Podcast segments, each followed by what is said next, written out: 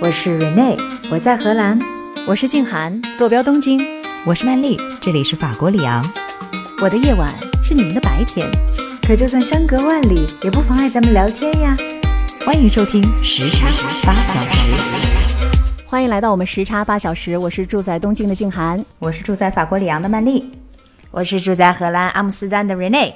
听起来咱们三个人今天开始的时候心情都很不错哈，但是我最近呢 看到了一篇文章，就写着说目前世界上的多事之秋啊，他就举了几个例子，俄罗斯焦头烂额的呢，就是肯定是这个乌克兰的战事嘛，乌军的反攻还在继续；德国焦头烂额的就是这个北溪管道又被炸了，这个凛冬怎么过？法国人焦头烂额的是北非又政变了，而且呢还围攻了法国使馆要讨说法。最后，人家还说了，说英国焦头烂额的是振兴经济方案，经济没救成，却出现了灾难性的后果，而且现在这个女首相都可能悬了。我一看，我说，哎呦，这真的是世界上的多事之秋啊！所以今天呢，我就想邀请曼丽和瑞内，咱们一块儿来聊聊我们目前各自关注的，就是世界上的那些不太太平的那些事儿，好不好？好呀，你看，明明我们今天早上起来的时候都是嘴角上扬的啊，然后你这硬是让我们嗯眉头锁起来，然后是这个深深的思考一下世界的大事。哎，我觉得我们放眼于我们放眼全世界发生了什么，和我们低头好好的生活其实是并不矛盾的。嗯，对对对，嗯，这点我非常同意。嗯。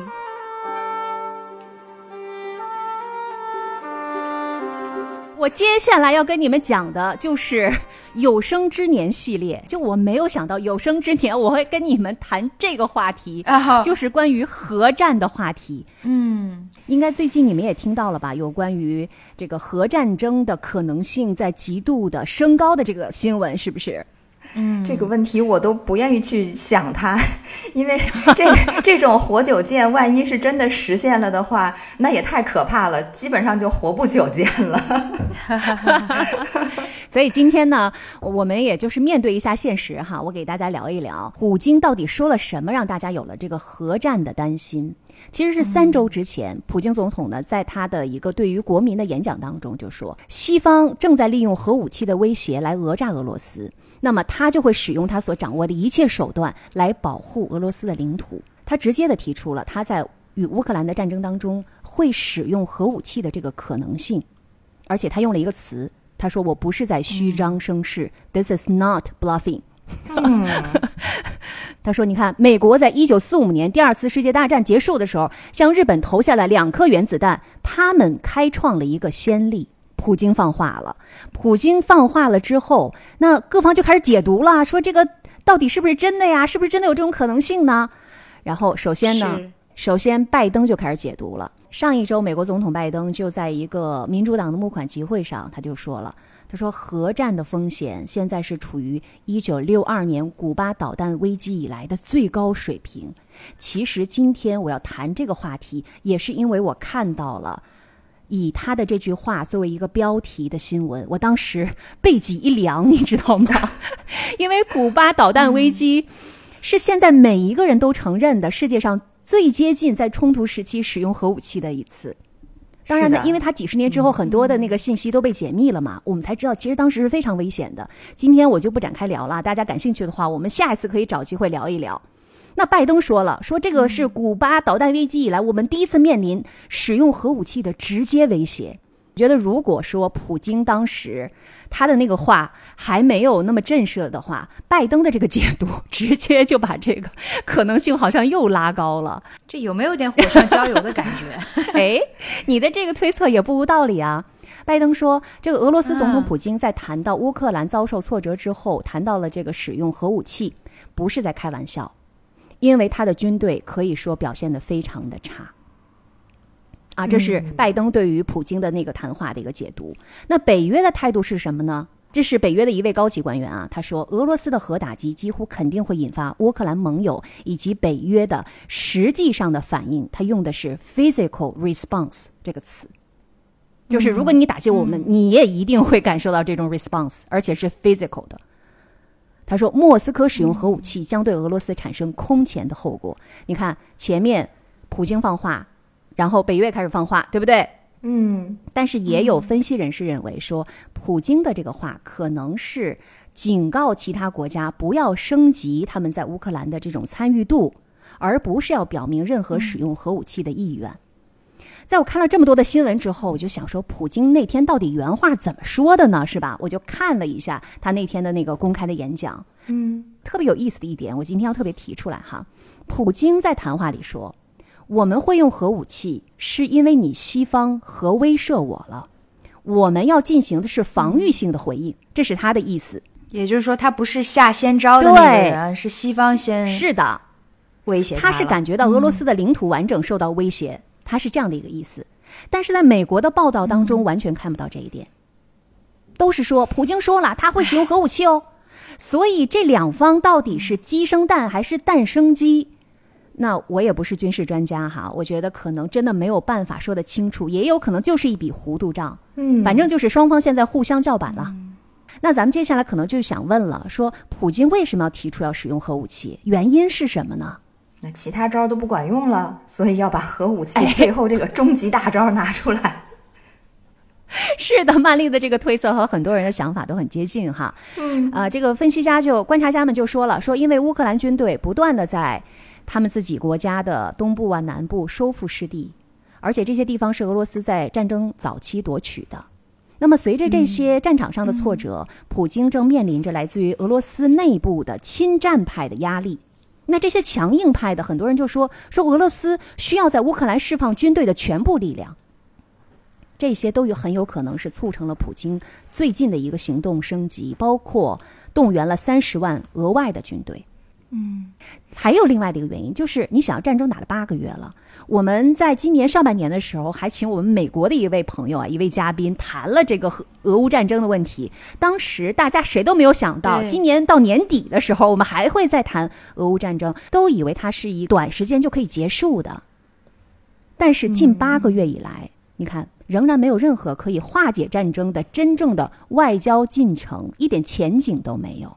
唉，也有一些啦，但是就扯后腿的比真正帮忙的多一些吧，有这种感觉。是啊，而且你看，这个乌克兰军队使着美国和欧盟的这个武器系统是吧？人家在战场上也是取得了一些进展的，他们也没有要谈的意思啊，就是要打到底呀、对最近的这一波谈判里面，的确是泽连斯基不愿意回到和普京的谈判桌上面。所以，美国的这个战争研究所，他们的高级官员也表示说，如果普京决定使用战术核武器，很可能是因为他想震慑乌克兰投降，或者是切断西方的援助。但是，他们觉得普京这样的计划会实现这两个目标当中的任何一个吗？这可能是一个疑问哈。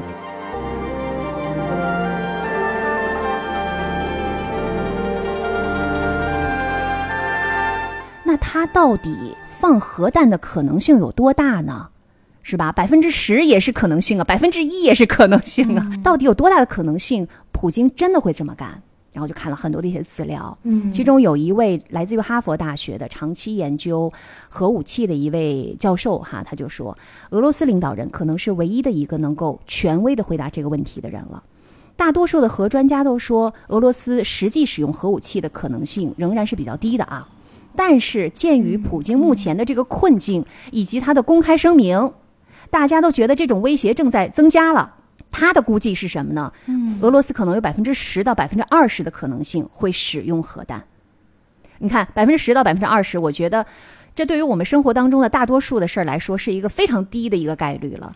但是，当它涉及到核武器的时候，这个专家说，它高的令人无法忍受。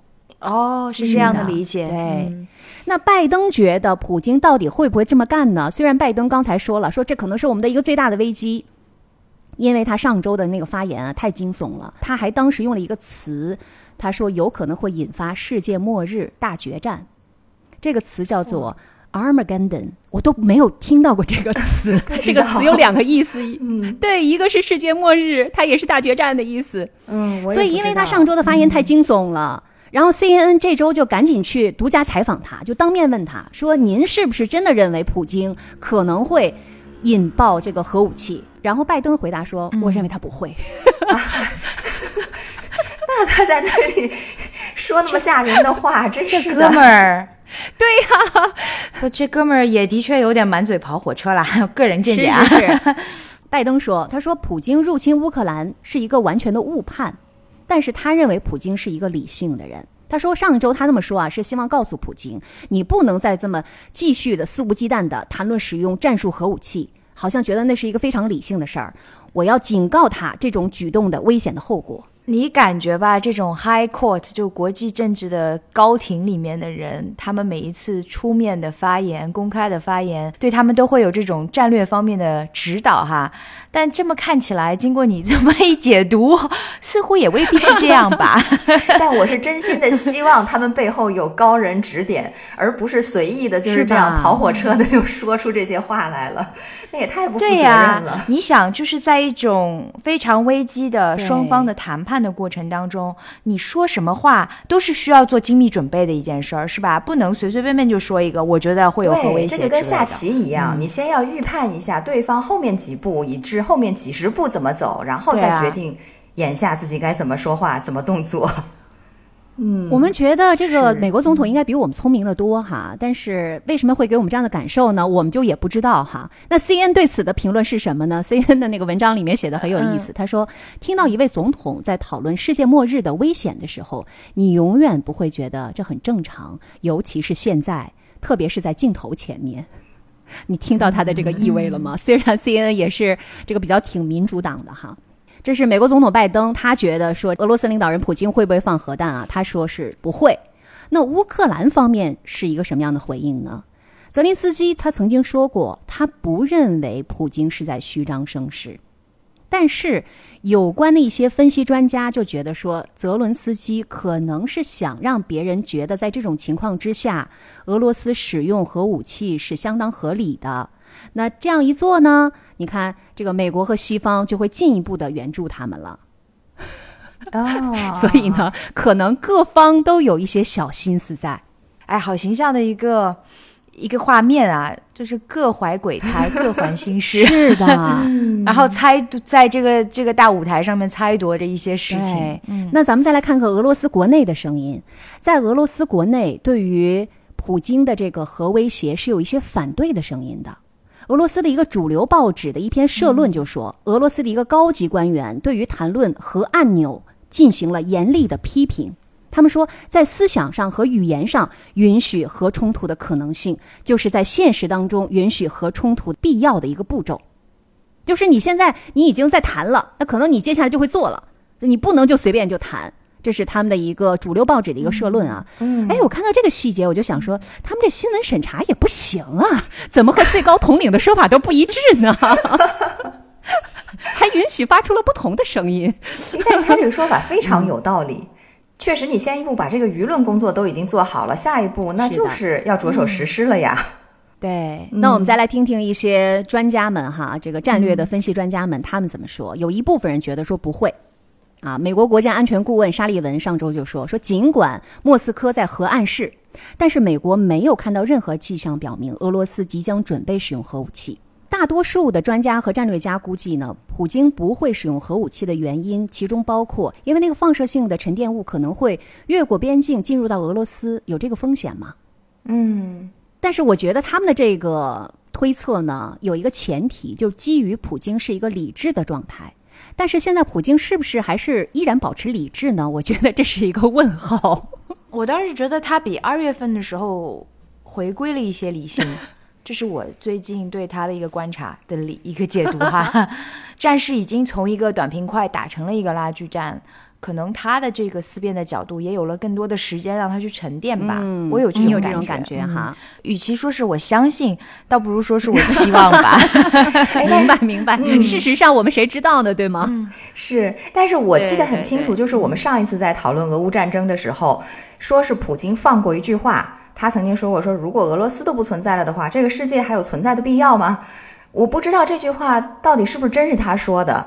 但是如果说现在战争的状态慢慢的推进到乌克兰在反攻，甚至是说要威胁到俄罗斯的领土的时候，那普京在这种威胁之下，那可能真的会做出一些很不所谓的很不理智的举动。我觉得这是完全有可能的。哎，曼丽说的这个角度，其实也是很多的战略分析专家们对于俄罗斯使用核武器表示担心的原因。在美国的一位非常知名的一个核不扩散专家啊，他就说到了，使用核武的可能性是很小的，但是要注意啊，普京已经把自己推到了一个角落了，加上他对于平民生命损失的漠视，因为你看他本周对于乌克兰城市的攻击嘛，嗯，他说这表明人道主义可能不太会成为他计算的一部分。虽然拜登在采访当中说普京是一个理性的人，但是普京的战争目标是不理性的。这就为更多的决定留下了可能性。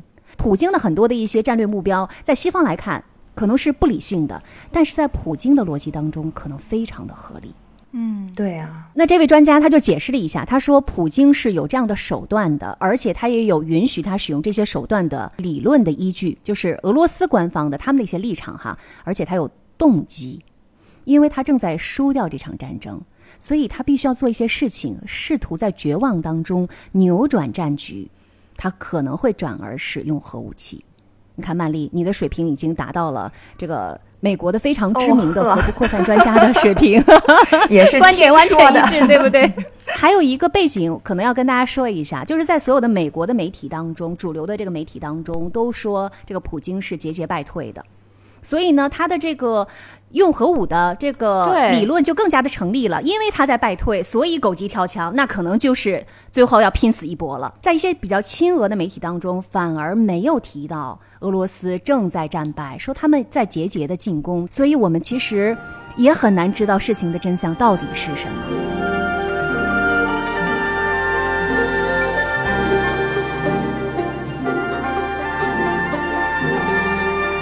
咱们刚才说到了，说这个普京放话了，可能会动用核武器。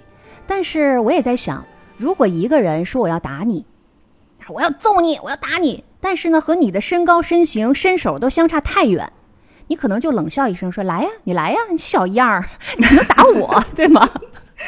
所以呢，这个普京的核威胁，他是需要美国呀、北约担心的吗？如果他的这个核威胁其实也不在话下，也没有什么这个很强的一些核能力的话，他对核威慑可能也不造成一个实质上的一个威胁。所以我就又去找了一下核威慑到底是什么，以及俄罗斯的核能力究竟如何。嗯我先给大家解释一下什么叫核威慑哈，因为经常在新闻当中会提到这个词儿啊，核威慑。维持大量的核武器的理由，其实就是拥有彻底摧毁敌人的能力，可以防止他们进攻你。这方面有一个非常有名的一个术语，就叫做 MAD，M A D，它其实是一个缩写了，翻译过来叫做相互保证毁灭，就是 mutually assured destruction。嗯呃，虽然这些年有那么几个国家啊进行了很多的这个核试验，然后这个技术的复杂性啊、破坏力也在不断的提高，但是我们知道，从一九四五年以来，核武器没有在任何的武装对抗当中使用过。那么俄罗斯他们的政策是什么呢？他们的理论是，只有在俄罗斯国家本身受到威胁的时候会使用核武器，这其中包括四种情况啊。第一种就是发射的弹道导弹攻击了俄罗斯联邦或者是他盟国的领土，嗯他的领土受到了导弹的攻击啊。第一种，第二种情况就是对俄罗斯联邦和他的盟国使用了核武器和其他类型的大规模的毁灭性的武器，他们也会反过来使用。那第三种就是，如果攻击了俄罗斯联邦的重要政府或者是军事场所，威胁到它的核能力的话，他们也会使用。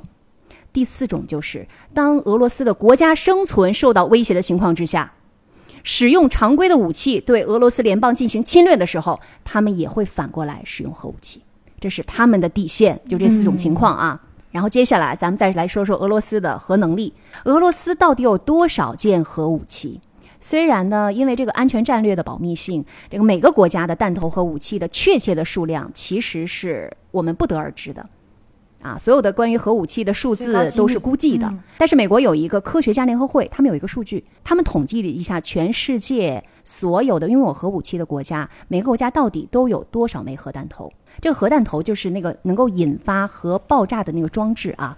那俄罗斯是有五千九百七十七枚核弹头，尽管这个里面有差不多一千五百枚已经退役或者是准备 拆除哈、反正总量一共是这些。美国一个最新的公开的情报就估计说，俄罗斯在它的库存当中拥有多达两千件的战术核武器。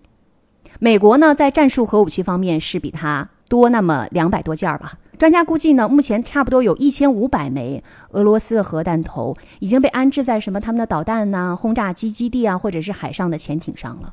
世界上一共是有九个国家拥有核武器，咱们可以数一数啊，有中国、有法国、有印度、有以色列、有朝鲜、巴基斯坦、俄罗斯、美国和英国。嗯，这九个国家当中，刚才我们说了，俄罗斯是五九七七，所有的北约国家加一起一共是五九四三。嚯，还比它少一些。对比它少一点儿，其中美国是五四二八，你们法国好像是两百七还是两百九啊？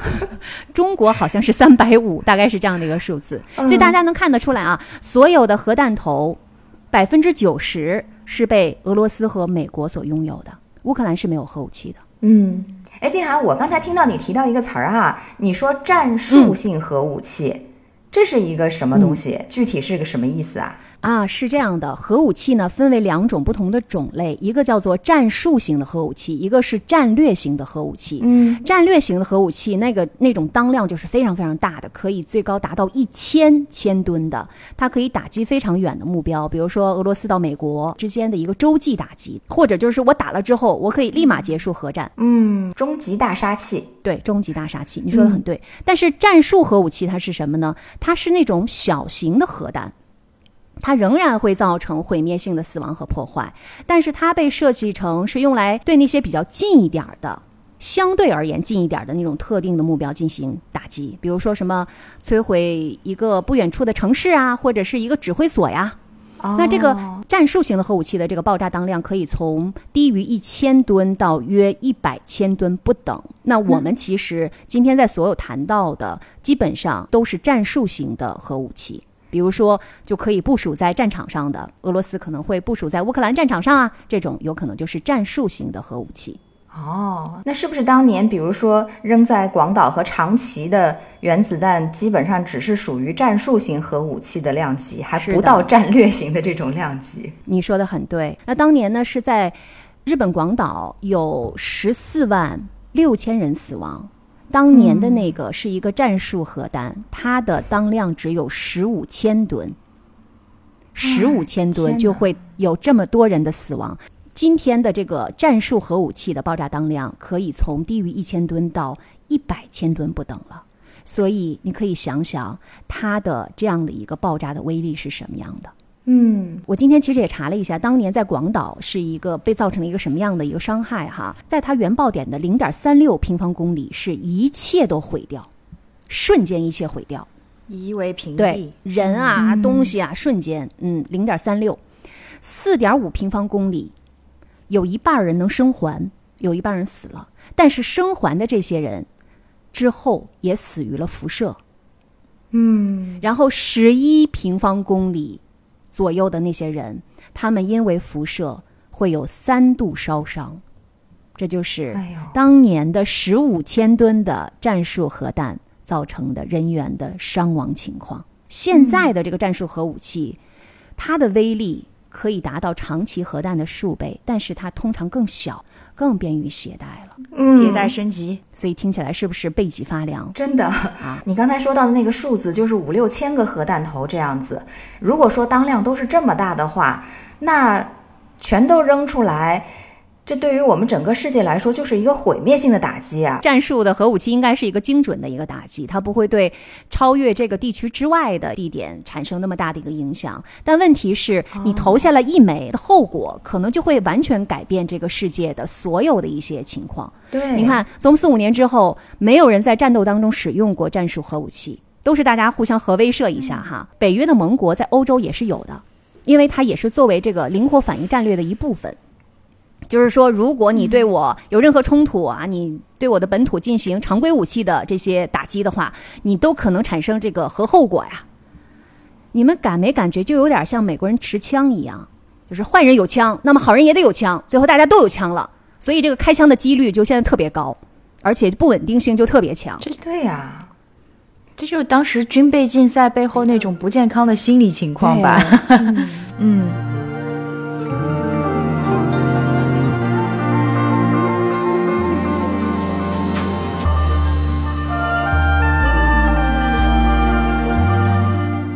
所以简单来说一下，虽然这个战术核武器它可能没有像战略核武器一样那么强的一个打击能力哈，它在设计上也没有那么多的这个放射性的一个沉淀物，但是它因为是针对特定目标使用的，它还是有一定的沉淀物的，也就是说它也是有一定的辐射的这个区域的。够了。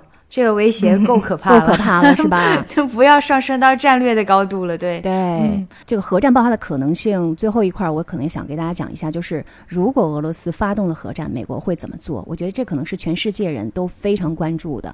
呃，在 CNN 对于拜登的这个采访当中，主播也问他了，说到底美国和北约在乌克兰的红线是什么？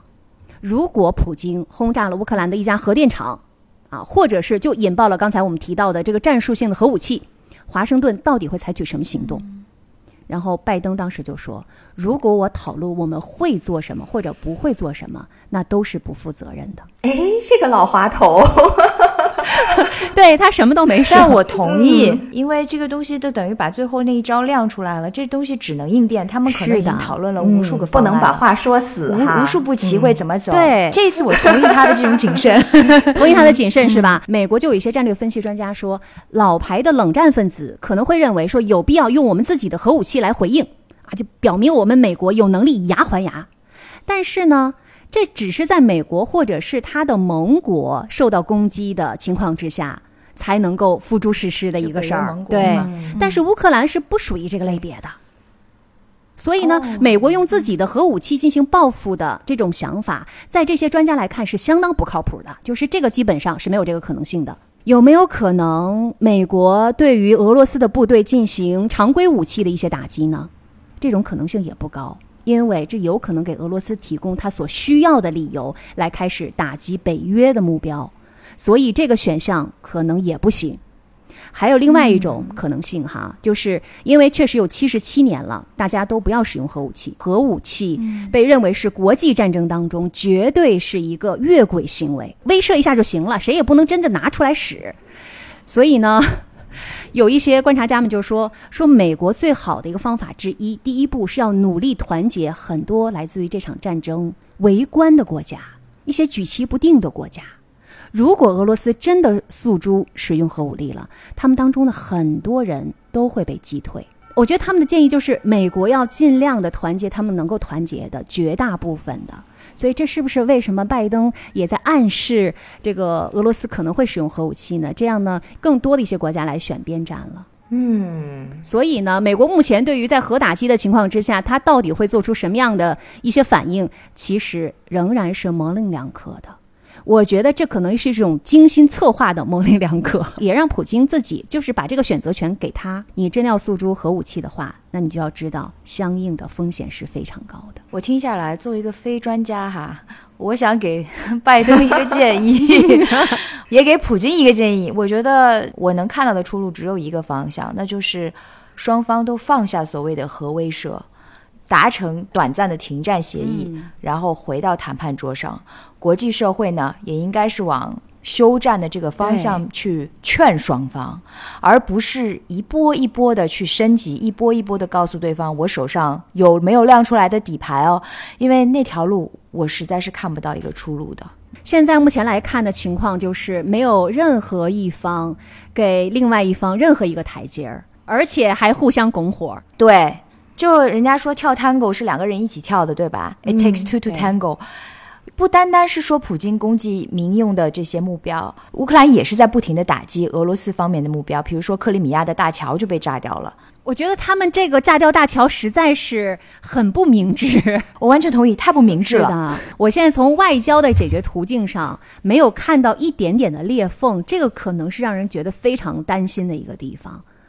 这就是我今天给大家要分享的关于我核威慑的这个对于全球的一个威胁哈，我觉得这个是让我挺担心的一个事儿的，需要人需要担心，事关我们每一个人。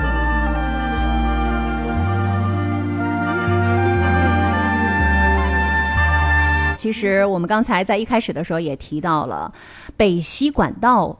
爆炸了的这个事儿，好像欧洲这个冬天会很难过，所以曼丽要不要给我们讲一讲关于北溪管道被炸的这件事儿？你们应该是有切身的体会的。哎呀，这件事情说起来也确实是让欧洲的人们都愁白了头发呀。你看，静涵，你刚才说到的关于核战的一系列的内容，这至少呢还只是一个担心，它还没有变成现实。但是北溪管道它可是实实在在的就被炸掉了。那么，自从俄乌战争爆发以来呢，其实能源危机和能源战就已经成为了欧洲最大的话题之一。但是不久之前，也就是九月二十六号的时候，波罗的海深处的这个北溪一号和二号天然气输送管线接连发生的两次爆炸，真的可以说是瞬间就把欧洲的能源问题推上了风口浪尖。不过，在我们深入的去追究这个爆炸事件的起因，还有它所造成的后果之前呢，我想我们可能首先需要来了解一些相关的背景知识，比如说北溪一号和二号它具体是怎么回事儿啊？他们出事为什么会引发国际社会这么大的关注和动荡呢？那是的，接下来呢，我就想给大家来讲一讲这个历史背景哈。北溪的天然气管道呢，它包含北溪一号和北溪二号，它们是两条平行的海底天然气管道，全长呢有一千多公里。北溪一号管道呢，其实早在二零一一年的五月份就已经铺设完毕，并且是在同年的十一月就已经正式投入使用了。它是从俄罗斯这边开始，途经芬兰、瑞典还有丹麦的领海，最终是直接到达德国，堪称是欧洲的能源最大的一个动脉了。那么，通过北溪管道呢，俄罗斯可以向二十三个欧洲的国家来供应天然气。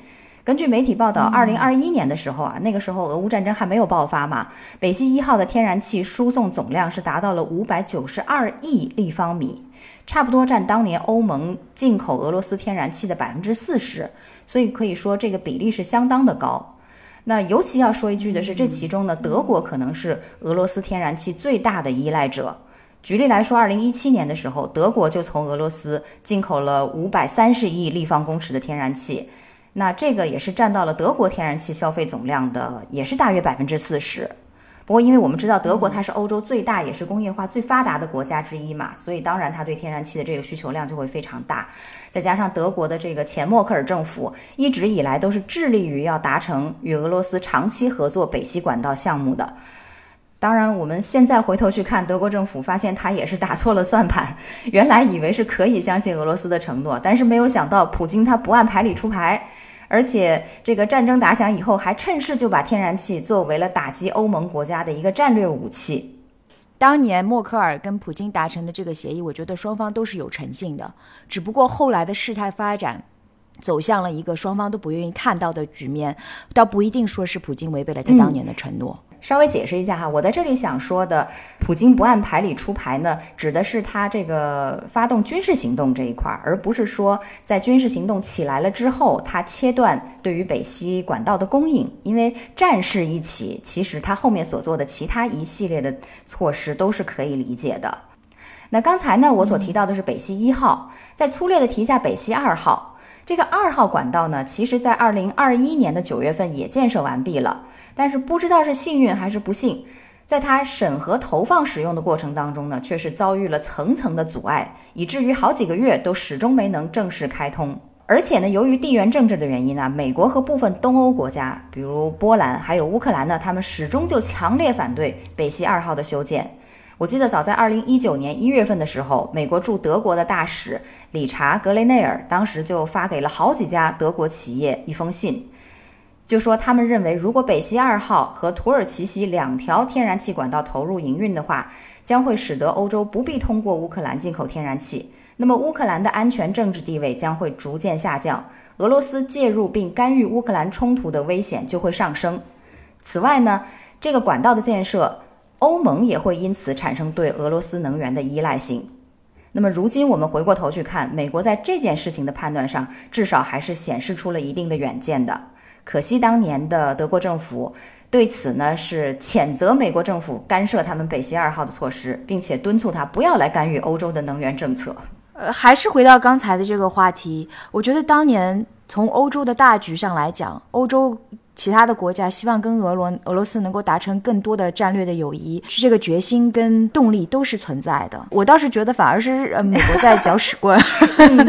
我觉得这个就是不同的国家可能有不同的利益分配。然后屁股决定脑袋的一件事儿，美国它当然是希望可以在欧洲也也能够分一杯羹，但是它分的这杯羹肯定不是从俄罗斯分啦，它肯定是从乌克兰来分嘛。对，所以我觉得这个其实都是因为不同的利益。刚才瑞内说那句话叫什么来着？各怀心腹事，对吧？就各怀鬼胎。我是我常常会有这种想法哈，就暗搓搓的觉得一个太平的欧洲对于美国的利益来说是没有最大化的。那相对于欧洲跟俄罗斯交好，他当然就会跟你说，你不要对俄罗斯有能源上的一种依赖嘛。但是实情是什么？就是北溪发生了之后，现在美国也向欧洲准备要出口天然气了，但你知道这个价格有多贵吗？所以你看，这个就是一个利益上的谈判嘛。但一切都是后话。是的，嗯，我相信当年的德国政府肯定也是做了多方的权衡之后才。做了那样一个决定的，但是凡事都是有利有弊的，就看他在利弊之间怎么取舍了。总而言之呢，如今的现实情况就是这样。到了今年二月份的时候，俄乌局势急转直下。那么二月二十二号呢，在美国的压力之下，德国政府是正式宣布终止北溪二号输气管道的启用审核程序。那直到。九月底的时候，北溪是再次以这种被炸的比较惊悚的方式出现在了我们视线的头条的位置。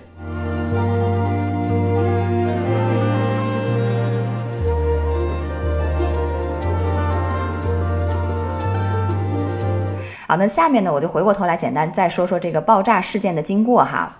那北溪的这两条管道呢，在九月二十六号一天之内。一号和二号管道一共被发现有三处泄漏，分别是位于丹麦和瑞典附近的水域。两天之后呢，又检测到了第四处的泄漏点。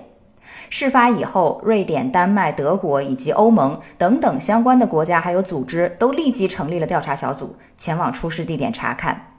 而截止到目前呢，各方都倾向于认为这起管道泄漏事件是蓄意破坏所导致的。而且很可能是一次国家级别的恐怖袭击事件，比如说欧盟的外交和安全政策高级代表 Joseph Borrell，他就声称说这些事情绝对不是巧合，所有的信息都表明这些泄漏是蓄意行为的结果。瑞典的检察官朱维斯特呢，更加是非常明确的说，我们可以做出结论，穿过瑞典专属经济区的北溪一号和二号管线曾经被引爆。才导致了天然气管线的广泛破坏，而爱沙尼亚这个国家更有意思，他明明好像并没有怎么去参与调查，但是他就是点名说幕后黑手就是俄罗斯。嗨，呃这都是新仇旧恨在一块儿的吧？没错。但是有意思的是呢，当瑞典在检查这个北溪管线的外泄区域的时候，俄罗斯曾经要求参与进去。可是被瑞典委婉的拒绝了。瑞典总理他又表示说，由于泄漏地点是位于国际水域，所以呢，即便它是属于瑞典的专属经济区，但是俄罗斯呢，如果想要去看的话，仍然可以自行前往相关地点查看。不管参没参与调查的国家呢，都说这起事件是一起人为的事件。那问题就来了，既然是人为事件，那罪魁祸首究竟是谁呢？哎。这个问题呀，就真的是众说纷纭了。根据法国国际广播电台 RFI 所归纳出来的一份报纸摘要啊，华盛顿和俄罗斯相互指责说对方要负责，甚至呢还有少数人认为是波兰或者是乌克兰干的。那这种种的说法里面呢，到底谁说的比较有道理呢？下面咱们就一个个的来分析一下。首先，有不少人怀疑这事儿是俄罗斯干的，对吧？认为他的主要动机是报复西方对他发动军事行动所实施的严厉制裁。但说实话呢，炸坏北溪对于俄罗斯而言是属于破坏他自己的财产和财路的一个举动，而且也会令他对德国等等严重依赖俄国能源的国家的要挟能力大大的降低。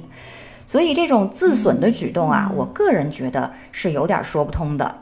对，我也同意这个观点，就没有必要自损八百。他不是停了就行了吗？他炸了干嘛？是啊，对啊，而且已经停了嘛，事实上面对吧？好，那我们可以换一个角度来想了。如果说我们从谁是最大的受益者的角度分析，哎，那答案就不一样了。这样的话，似乎乌克兰、波兰还有美国都会更加有动机，而俄罗斯则变成了受害者。当然，我补一句哈，也有人说，实际上俄罗斯还是能够通过爆炸事件得到很多好处的，比如说继续讹诈欧洲啊，刺激趋于平稳的天然气价格上涨啊，以及嫁祸美国啊等等。但是，我觉得这些说法呢，它的这个说服力还是弱了一些。那德国的联邦情报局 BND 呢，它又有另一种不太一样的推测，倒不是说他觉得这事儿不是俄罗斯干的。而是他觉得俄罗斯是出于另外一种动机干的。他觉得俄罗斯这样做是为了免除法律的责任，因为既然天然气管道坏了，那么俄方接下来在法庭上就可以把它归咎于不可抗力，也就不需要再执行供气合约了。嗯，另外呢，爱沙尼亚的国防部长派夫克他也认为，俄国破坏天然气管道的目的呢是让欧盟分心，不要再插手乌克兰的事情。同时呢，还展示出俄国有能力不用军事手段、出乎意料的攻击欧洲。那曼丽说到的是在一个公共的海域底下的那个管道被爆了，是吧？是的。那如果是俄罗斯干的话，他就更无法达到他的目的了，没威胁到任何国家，对吧？是啊，所以爱沙尼亚的这个人说的也站不住脚啊。所以可见，这所有的这些国家寄出的理由并不一定都很充分哈。这么多的国家都提出了各种各样的理由来指责俄罗斯哈，说他就是幕后黑手。那俄罗斯当然不会就这么安静的听大家指责啦，他马上就把矛头对准了美国。克里姆林宫的发言人佩斯科夫就说：“指控俄罗斯造成泄漏是愚蠢而且荒谬的。”他同时还指出说，美国的液化天然气供应商立刻就将供应量增加了数倍，从而获得了巨额利润。所以美国才是最可疑的。啊，我也有这个疑问啊。那美国呢？他也不甘示弱，立刻就反驳莫斯科是在制造虚假信息。而且呢，拜登还出来信誓旦旦地说，他要保证动用海底力量来搞清楚到底发生了什么事情。这就是狗咬狗一嘴毛嘛。这是俄罗斯和美国的反应。要知道，就北溪管道被炸一事啊，联合国的安理会在纽约还特地的召开了一次会议。那么，丹麦和瑞典两国呢，是在会议上提交给了联合国安理会一份联合报告。报告当中说，北溪管道泄漏事件是由炸药爆炸引起的。爆炸的强度分别为里氏二点三级和二点一级，相当于七百公斤的炸药爆炸的威力。而如果要在海底七十米以下的深度破坏多处天然气管道，还要避开这片海域所有的监控，这是一项超级复杂的破坏活动，只能是国家行为，而且还得是非常有实力的国家才能做到。那不就是那么几个国家吗？对呀，到底会是谁？我们来看啊，首先。这次发生天然气泄漏的波罗的海霍尔姆岛海域，它是位于瑞典以及波兰以南。虽然这是一片国际海域，但是它几十年以来是一直受到严密监视的。过去前苏联的潜艇就常常潜伏在这一片的海域。那么苏联解体以后呢？波罗的海国家纷纷加入了北约。那北约的军力也不是吃素的呀。汉堡联邦国防军大学的一位教授他就说，波罗的海是封闭的浅海，几乎那里每一个动作。都会被沿海国家的船只跟踪和观察。那其次呢？法国军方有一名匿名的高级军官表示，只有一支有能力、有装备的军队才知道如何能够去完成这样的破坏。他认为这个地区呢是完全适合袖珍潜艇的行动。那么他提到了这个派潜水战斗员去埋设炸药、移动地雷或者无人潜水器等等。听曼丽这么一分析的话，我觉得可能性。非常高的就是美国，因为他就是最大的受益者，他又最有能力。当然，我说的这个话是没有任何的那个就不负任何责任的 一种推测。会不会有种情况，就是某一些国家他们彼此知道是谁干的，但是秘而不宣，只是我们这些普通人并不知道。你想想刚才曼丽说的，你那个海底又怎么怎么样的一个监测情况，那简直就是一个，对吧？没有一个死零死角的一个地方，有任何人。想去埋炸药，想去爆炸，那都是一个不可能的事儿啊！除非这些国家他们是联合作战，他们是联合在一起，互相 cover。你提供了一个更加大的阴谋论的猜测，但是关键是，我觉得你说的非常有道理。对，我们在这里声明一下，这只是我，这只是我们时差八小时几位主播自己私人的、非常不负责任的个人言论，大家千万不要当真啊！至于真相如何，可能真的要等几十年之后，关于北溪管道的这些所有的资料可以解密的时候，我们才会知道。但现在呢，我们这些普通吃瓜群众，可能也就是可以自己的臆想一下而已。我就等着五十年之后看电影了。电影也不一定是真的哟。所以我们也只是把自己的一些个人的想法分析给大家，也欢迎大家呢听了我们的节目之后都能形成自己的观点。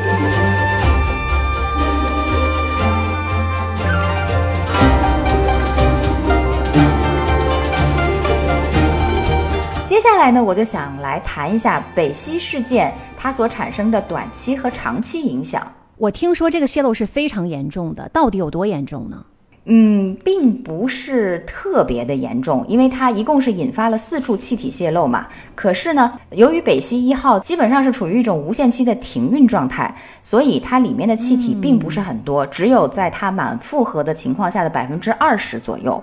而北溪二号呢，刚才我们也提到了，它根本就没有正式的投入使用，所以总体来说，这个发生的泄漏真的是比它能够造成的严重程度是要低很多的。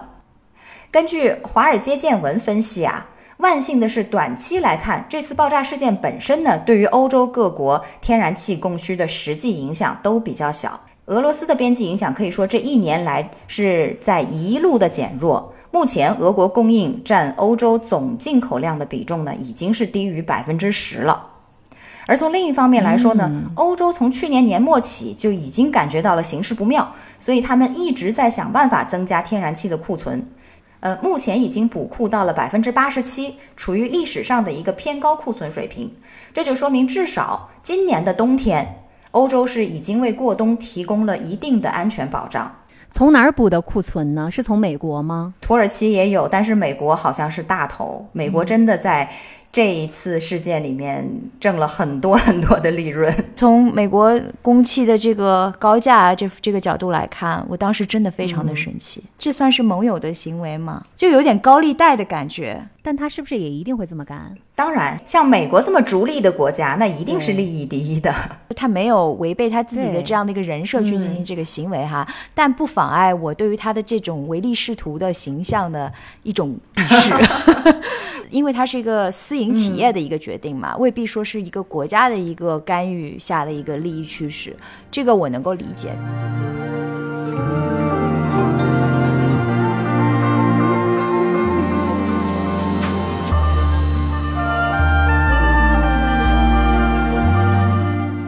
那短期影响呢，就是。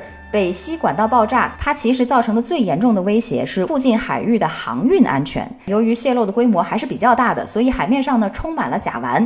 那这就意味着在这个区域里面，现在发生爆炸的风险对会大幅的增加。嗯，不过好消息是，北溪二号和北溪一号呢，在十月一号和二号的时候分别停止了泄漏，这个确实是能够让我们稍稍的松一口气。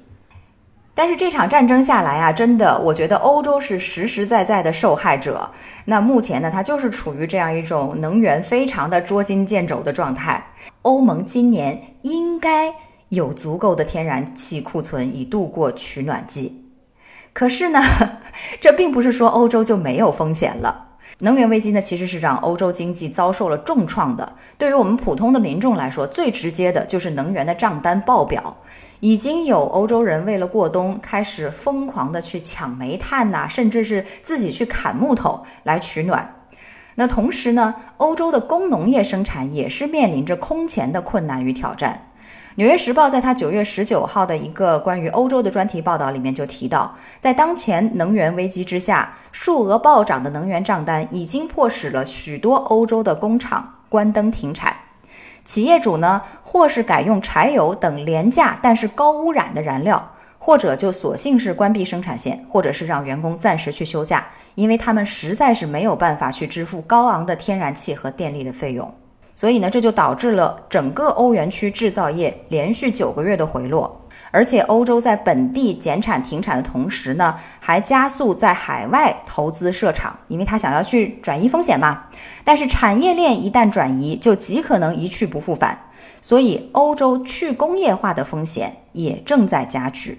所以我感觉，哎呀，看了这整个的故事以后，心情真的是非常沉重。北溪管道的问题，包括这其中蕴含的能源危机的问题，其实是在方方面面影响着整个世界每一个人的生活，不仅是现在，而且是未来很长很长的一段时间里。多事之秋后面还有经济的寒冬、w i n t e r is coming, it's for real。的，真的冬天来了，我已经开始准备好。尽量的多穿衣服，少开暖气了。包括法国总统马克龙，他在最近的几次出面做公开演讲的时候，他就特意穿了一件高领的毛衫，因为大家知道，其实法国这边 也没有那么冷啦。而且到了冬天的时候，爱丽舍宫，我相信暖气还是开得起的，对吧？它就是要营造这样一种表象给你看到，就是说我们要。这个把自己捂紧了过日子，大家要节省一点能源，然后号召大家一定要把这个暖气的温度限制在十九度，不要再高了，家里头差不多就可以了。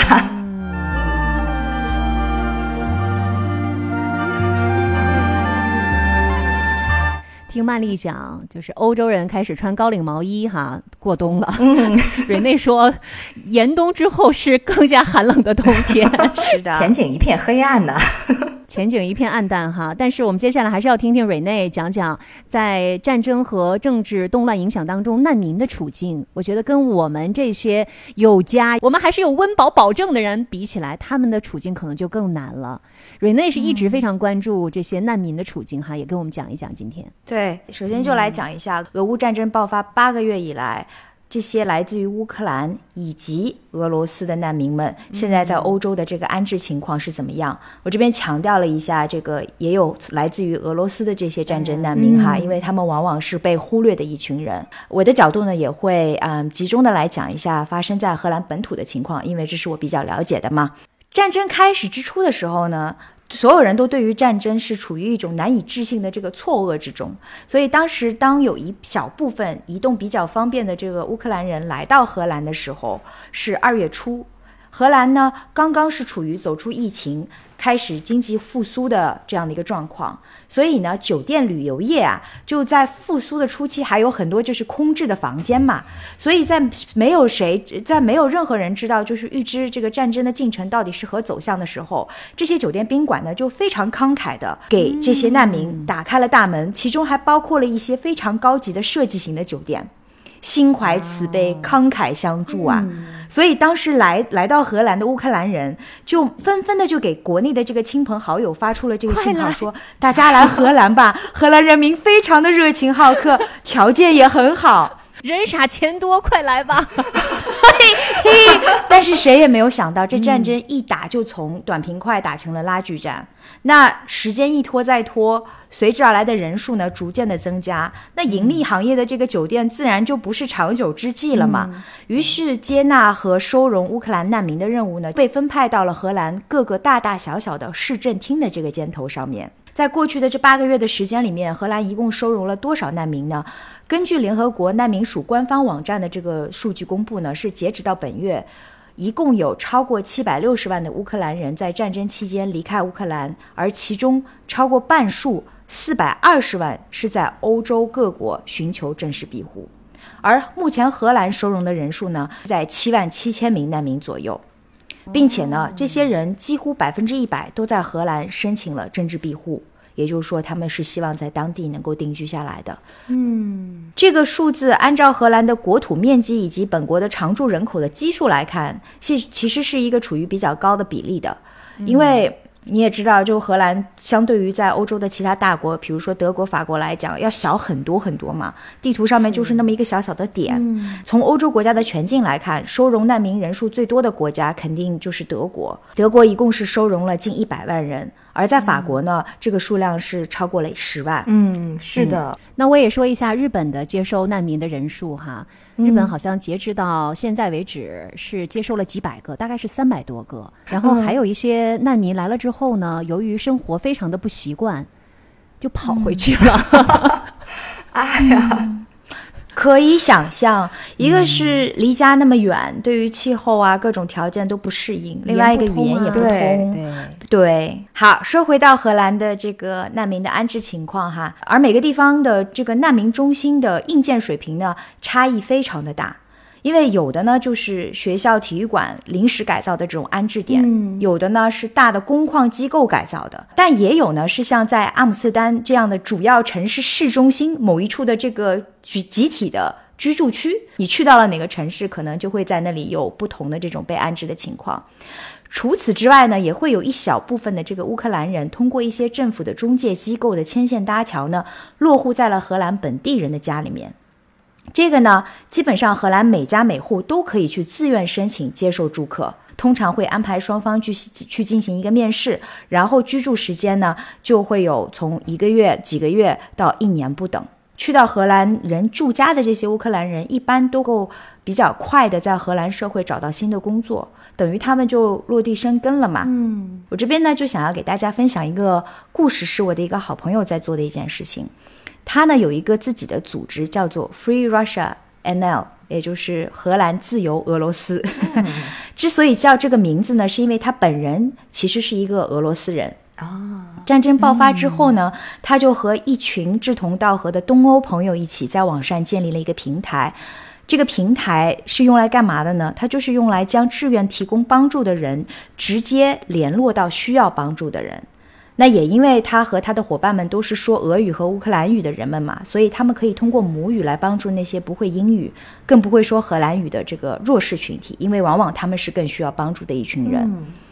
所以在这个平台上面呢，任何需要帮助的难民，这个个人都可以通过平台来申请获得帮助的这个资格。通过认证之后呢，他们基本上就可以把自己近期的这些物资短缺的信息呢，抛在这个 Billboard 就是公告栏里面。另一头呢，愿意提供这个物资和金钱帮助的志愿者，也可以通过这个平台注册，然后自行的去选择提供这种不同的物资的资助，从小孩的尿布、奶粉到冬衣，还包括了比如说有人想要寻求心理资助啊、求职帮助啊等等。这个很小的 Free Russia NL 的网站，目前有超过两千名的这个注册用户哈。我的朋友呢，就是他的一个管理人之一。那作为这样的一个民间自发产生的一对一的公益组织呢，它可以尽可能的降低中间成本在公益事业当中的这样的一种损耗嘛。虽然说听下来好像两千人的这个住户的名数量还是比较少的，但是星星之火嘛，嗯，两千人不少了。2000人作为一个完全是个人背景的这样的一个公益组织来说，嗯两千人已经是蛮大的一个规模了。对呀、我们每个人就想想自己，就这样从什么都没有，从零开始，然后就能够帮到两千人，真的是很不错的一个成绩了。每次蕊内在分享一些欧洲人公益行动的时候，我都会生发出一种感慨，他们是非常具有大爱的。是的，就包括我讲了，荷兰人愿意自己来多付一点能源费用来支援乌克兰人，就有时候我也会被这当地人的这种淳朴和对于世界的爱而感动。所以他们可能在做这个的时候，更多计较的不是说我付出了什么，我能得到什么，而是到底谁需要帮助，我怎么能帮助到他们。我觉得这种角度和切入点是完全不一样的。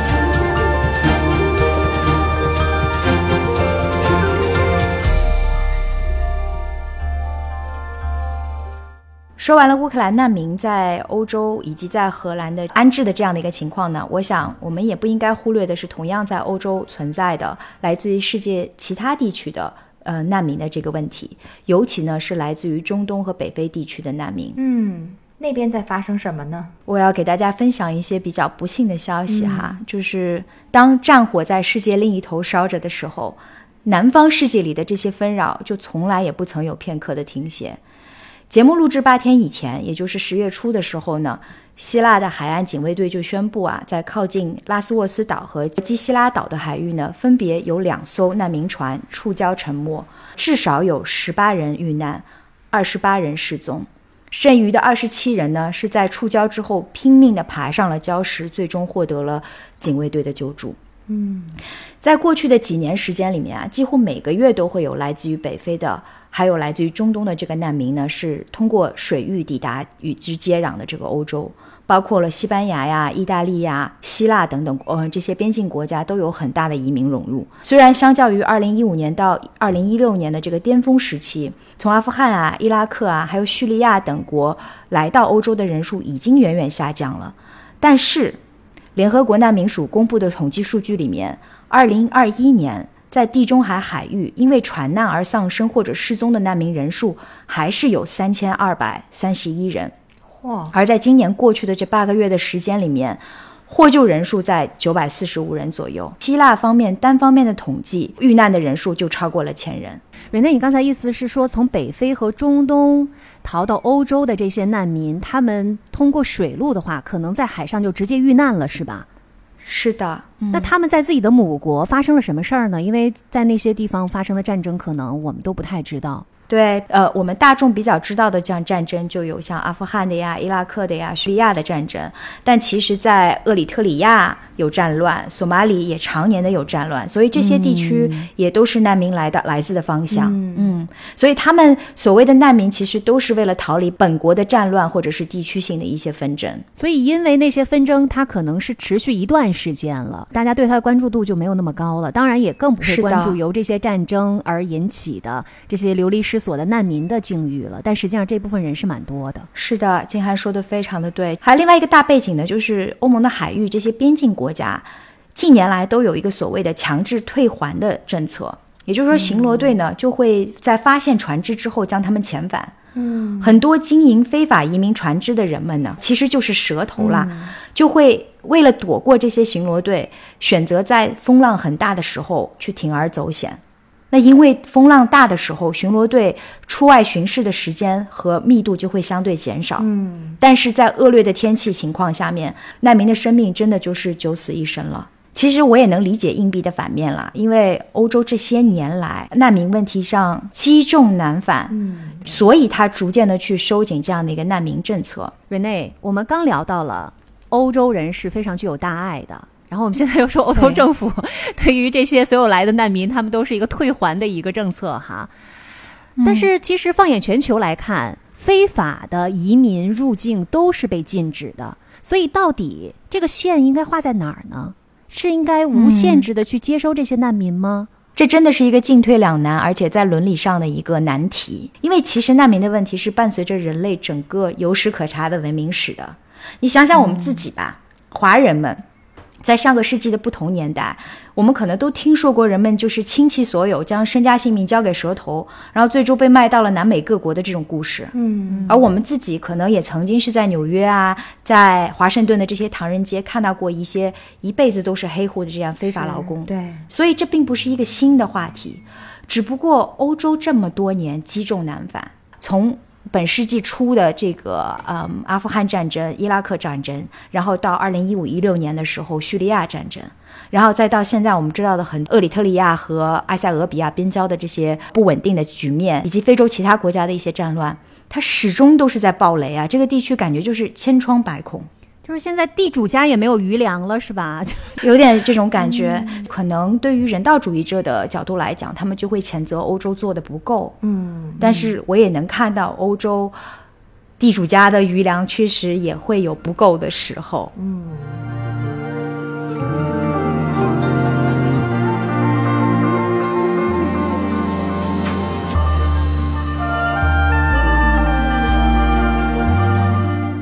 呃，我想要再分享一个故事，因为大家知道，我去年十一月份的时候，不是去希尔斯岛做了一个月的志愿者吗？是。抵达岛上的这些难民，因为他们害怕，就是一旦被发现之后有被遣返的可能，所以他们就会躲到树林里面，或者是寄居在一些废废弃的这个房屋里面。可是，在今年七月份的时候呢，就有这样两个抵达岛上的难民，他们是躲过了船难，哈，就。顺利的到达了岛上，但大家知道，七月份的希腊酷热难当，然后在缺少水和食物的情况下，一位女，其中一位来自索马里的女性呢，就被发现因为缺少食物和饮水呢，在登陆六天之后，死在了她所躲藏的这个树林里面。嗯，她的名字叫呼达，来自于索马里。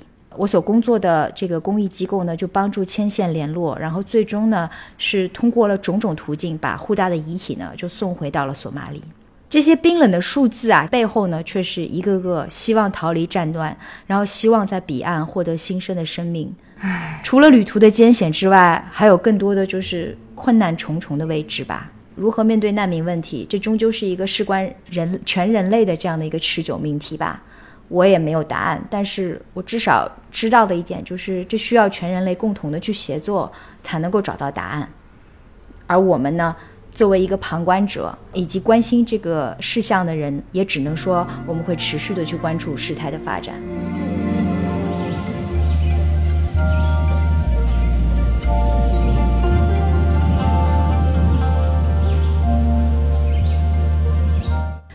我想要再跟大家分享一个可能漏过了基本上主要媒体的新闻头条的事件吧。今年的九月十四日的时候，在伊朗的德黑兰，一个二十二岁的库尔德女孩，她的名字叫玛莎阿米尼，在探亲的时候，在路上被所谓的这个功德警察带回了警局，原因是因为女孩所携带的这个伊斯兰头巾不符合佩戴标准，露出了头部不该露出的头发。两天之后，他的家人被告知阿米尼已经身亡了。得到了他的遗体之后，家人发现少女的身上呢，尤其是头部，明显的有受到严重重击的这个痕迹。她的死亡极有可能是由于暴力所致的。警方呢就威胁他的家人说，要求他们息事宁人。但是这一家人非常的有骨气，严词拒绝。在阿米尼的葬礼上面，他的女性亲朋完全的卸下了头巾。以此呢来表示对政府暴行的抗议。大家要知道，在伊朗这样的一个穆斯林国家，这是非常难的一件事情。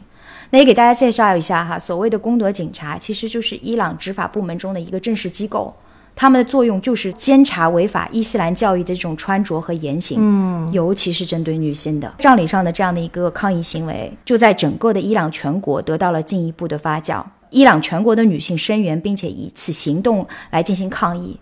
然后呢，就是全社会男女老少的加入，诉求就是要求政府取消强制女性佩戴头巾的法律。发展到今天，全世界各个国家的民众都自发举行了支持伊朗女性抗议的活动，从伊斯坦布尔到洛杉矶，从阿姆斯丹到巴黎，再到阿富汗的喀布尔，所有人都站在一起，然后高喊着“女性生命和自由”。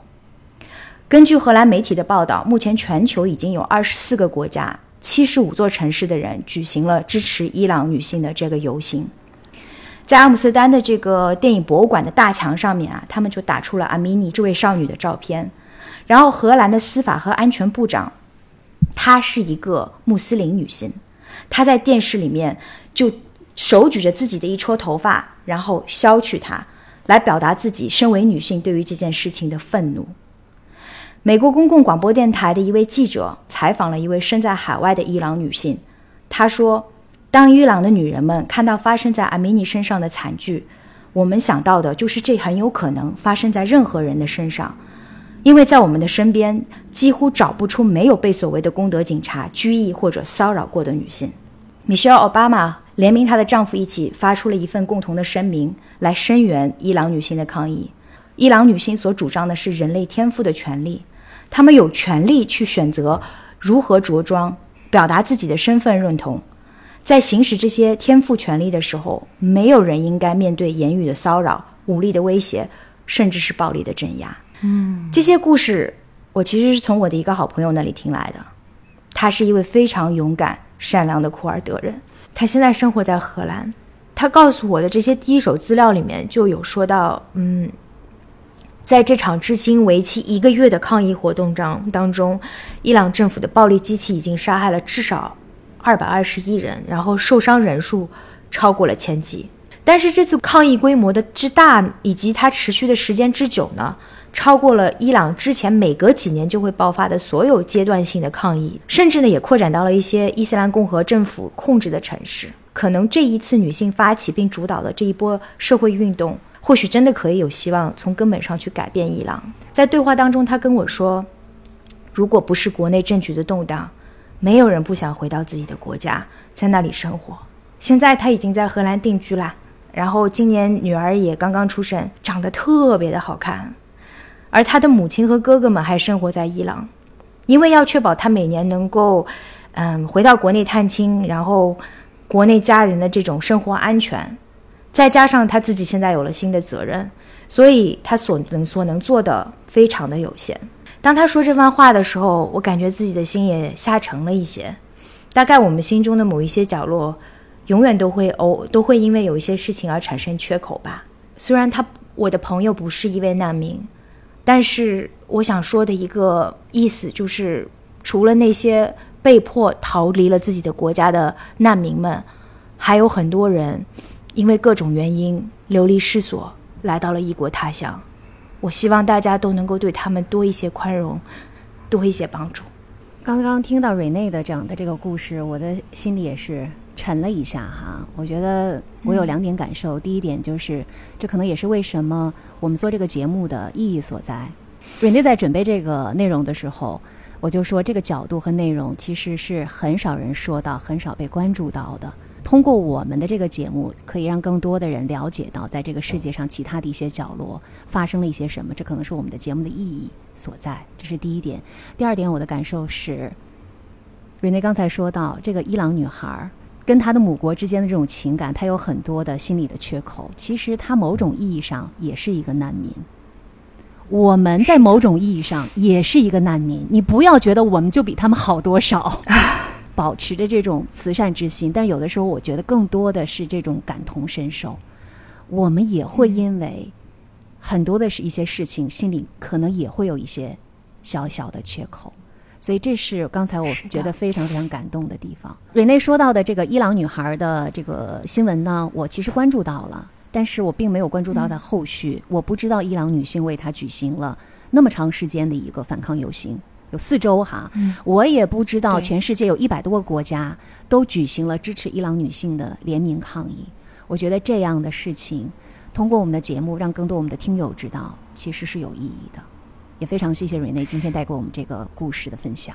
我想感谢大家的倾听。当我在跟我的朋友对话的最后的部分，我就问他：我可以为伊朗人做一些什么吗？其实有时候想想这个问题挺幼稚的，我能干什么呢？但是他告诉我说：“你做的够多了，因为你可以帮助我把这个故事告诉世界上更多的人。”我当时就觉得，我一定要把这个故事告诉大家。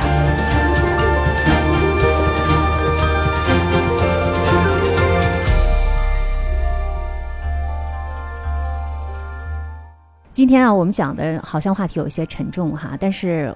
在讲的同时，我也会觉得我们都其实有一份幸运，因为我们很幸运的生长在和平年代。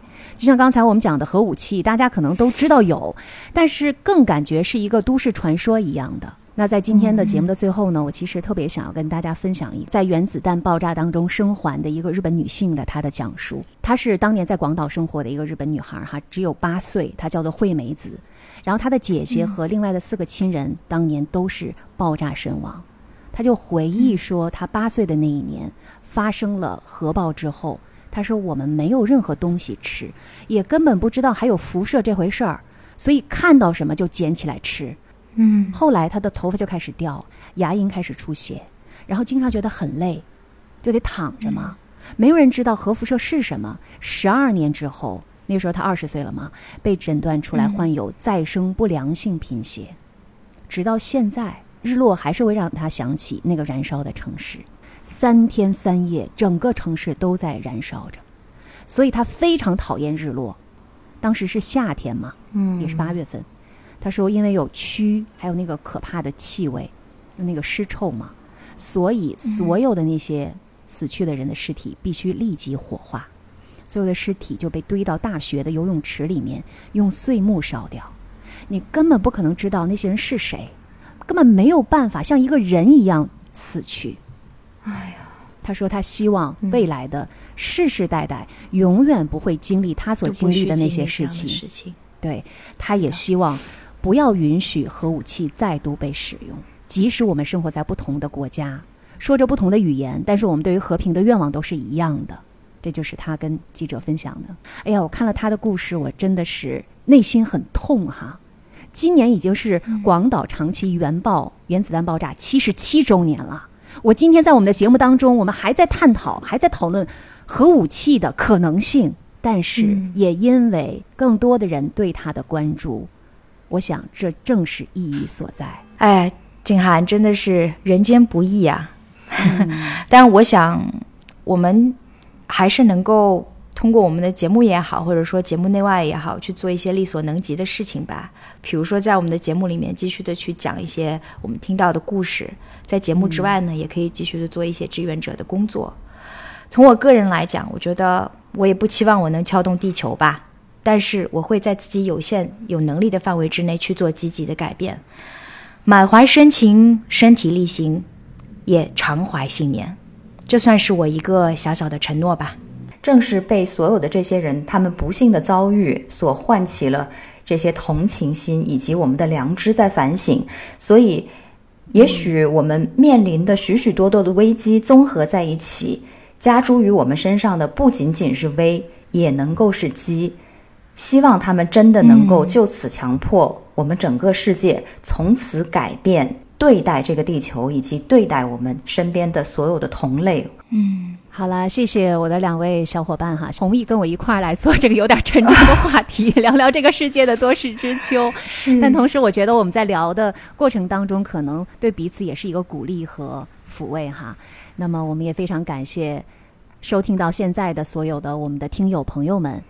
接下来，请蕊内来说一下我们加入我们听友群的方式。那加入群的方式呢，超级简单的，那就是在我们的介绍的上面呢，会有一个微信号。如果你把自己跟这个微信号连接起来之后呢，我们的小助理就会把你拉到我们的群里面啦。然后我们在群里面呢，基本上是无话不谈，然后跟我们的听友也成为了非常好的好朋友。所以期待你成为新的一员哦。哇，瑞内，你这次的推荐好成功啊！我决定接下来的五期都由你来推荐。好，没问题，这个肯定越做越熟。还没有订阅我们的小伙伴哈，赶快去订阅我们的节目，这样在每周四的时候你就都可以及时的听到我们的最新一期节目了。那我们这期的节目就到这里结束了，感谢大家的收听，我是住在东京的静涵，我是住在法国里昂的曼丽，我是住在阿姆斯特丹的 Rene，我们下期再见喽，拜拜，各位拜拜